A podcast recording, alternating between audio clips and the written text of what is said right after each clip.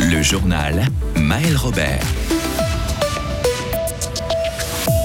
Manque de lits d'hôtel, manque de grands événements, manque de transport public, ce sont les points noirs du tourisme fribourgeois.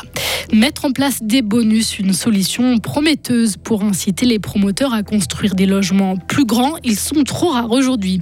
Et puis les Dragons ont franchi la barre symbolique des 100 points en championnat. Ça montre que l'alchimie est bonne, se réjouit leur coach attirer encore plus de touristes étrangers, augmenter le nombre de lits d'hôtels ou alors garder les voyageurs plus longtemps dans le canton. Voilà quelques-uns des objectifs des acteurs touristiques fribourgeois à atteindre d'ici 2030. Ils les ont présentés aujourd'hui au PACO. Et pour y arriver, l'Union fribourgeoise du tourisme a déterminé les forces et les faiblesses actuelles du canton. Explication signée Loïc Chordré. La première force du tourisme fribourgeois, c'est qu'il y a de l'argent pour lancer des projets d'envergure. Il y a aussi un riche patrimoine, naturel d'abord, des cours d'eau et des lacs attractifs et des réseaux de randonnée bien développés. La région peut aussi compter sur ses traditions et sa gastronomie pour attirer les touristes. Côté faiblesse par contre, le rapport souligne le manque de lits d'hôtel. Une para-hôtellerie, logement en location, Airbnb ou camping qui pourrait être encore davantage développé ou encore le manque manque de grands événements de portée internationale dans le canton. Il manque aussi une offre en transport public pour rejoindre les différentes régions touristiques. Du côté des opportunités maintenant, le canton de Fribourg, moins connu, pourrait profiter de la recherche d'expériences uniques, loin du tourisme de masse de plus en plus décrié. Il pourrait aussi se profiler sur le tourisme vert en développant des activités durables. Et parmi les lieux les plus visités du canton de Fribourg en 2020, on trouve d'abord la Maison Caillé, puis le papillorama de Chiètre et en troisième position les bains de la Gruyère. Ils ne veulent pas que leur commune grandisse de manière démesurée. Un collectif de citoyens d'Estavayer a remis une pétition ce matin à la commune contre le bétonnage de leur territoire. Le texte est signé par 1200 personnes.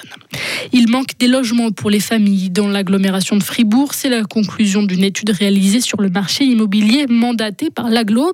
Elle montre donc que contrairement à d'autres endroits de Suisse, il y a assez de logements dans le Grand Fribourg, mais que les 4 pièces ou les 5 pièces et demie sont rares. Mais ça, ça peut changer selon Vincent Clapasson. Il a participé à l'étude. On a constaté qu'il y avait un, un manco, une grande tension pour les unités typologie de, des grands appartements, donc 4 pièces et plus. Donc essayer de retrouver, d'attirer de nouveau des familles. Ça, c'est un, moyen avec plus de commodité, plus de services. Et puis, une des solutions, ce serait peut-être un bonus, une incitation pour les développeurs, les promoteurs, de construire des logements plus grands. Donc, peut-être euh, un bonus à la construction ou euh, lorsque les communes ont des terrains qu'ils aimeraient développer et qui font des appels d'offres via, par exemple, des droits de superficie, ce serait d'intégrer dans le cahier des charges de développement qu'il faut un certain nombre, un quota de grande typologie. Autre solution avancée par les experts, construire des logements adaptés aux personnes âgées. Les seniors libéreraient alors leurs logements souvent de trop grande taille au profit des familles. Une frayeur pour une habitante de Montillier dans le district du lac. Cette nuit, cette femme de 56 ans a appelé la police parce que des cambrioleurs ont pénétré chez elle. Dépêchée sur les lieux, la police fribourgeoise a interpellé les voleurs présumés, deux hommes âgés de 16 et 19 ans. Les enquêteurs devront maintenant déterminer s'ils ont cambriolé d'autres maisons. Deux plaintes ont été déposées dans des villages aux alentours. Et puis si ces hommes ont agi seuls ou s'ils ont des complices. Thomas Jordan s'est présenté détendu devant les journalistes. L'actuel patron de la Banque nationale suisse a expliqué que maintenant que les prix sont à peu près stables, c'est le moment opportun de partir. Il va quitter son poste cet automne. Arrivé à la direction générale de la BNS en 2007, il a dû gérer depuis une multitude de crises. Crise interne, d'abord, son prédécesseur avait démissionné suite à des transactions controversées faites par son épouse d'alors. Crise des subprimes ensuite, et puis crise du Covid. Le Conseil fédéral veut durcir l'accès au service civil en interdisant aux personnes qui ont déjà accompli tout leur jour de service d'instruction de rejoindre le service civil ou encore en alignant les obligations imposées aux civilistes sur celles des militaires. Le Conseil fédéral a présenté ces mesures aujourd'hui. Elles ont provoqué la colère du PS et de la Fédération suisse du service civil qui pourrait attaquer le projet par référendum. Berne se dit profondément préoccupé par le nombre élevé de victimes civiles à Gaza lors d'une distribution alimentaire.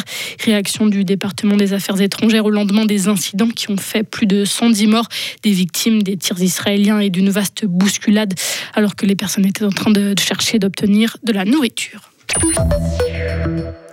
Fribourg-Gotteron a atteint les 100 points avec Zurich. Les Dragons seront les seuls à franchir cette limite cette saison et ce n'est pas rien. C'est la première fois qu'ils y parviennent. Les Fribourgeois ont franchi ce cap après leur victoire face à Lugano 4 à 2 hier soir. Mais alors, qu'est-ce que ça prouve?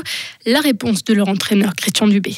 Ça montre qu'il y a un travail qui a été fait puis que les gars ont eu envie euh, euh, depuis le début. Euh, depuis qu'il y a une bonne alchimie dans l'équipe, je pense qu'on le voit maintenant. Donc non, on n'a absolument rien gagné, mais ça fait quand même plaisir. C'est sûr que ça commence bien le week-end, donc les gars vont pouvoir prendre plaisir ce soir ensemble et puis tisser encore une fois des liens plus forts pour arriver au taquet pour le début de playoff. Les joueurs de Gauthéron ont passé la nuit au Tessin. Aujourd'hui, c'est repos et demain, ils mettront le cap sur Ambri-Piotta. Enfin, en ski alpinisme, Rémi Bonnet a signé aujourd'hui une nouvelle victoire en Coupe du Monde.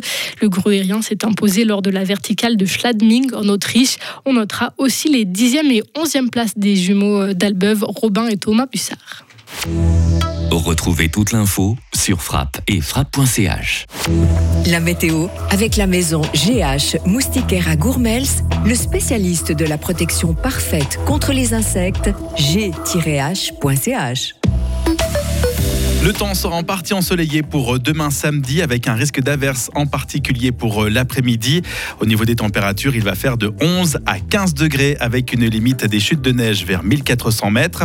Le ciel sera très nuageux pour dimanche avec un risque d'averse surtout en deuxième partie de journée depuis l'ouest. Euh, la neige va tomber jusque vers 1000 mètres d'altitude avant de s'abaisser en soirée jusque vers 700 mètres.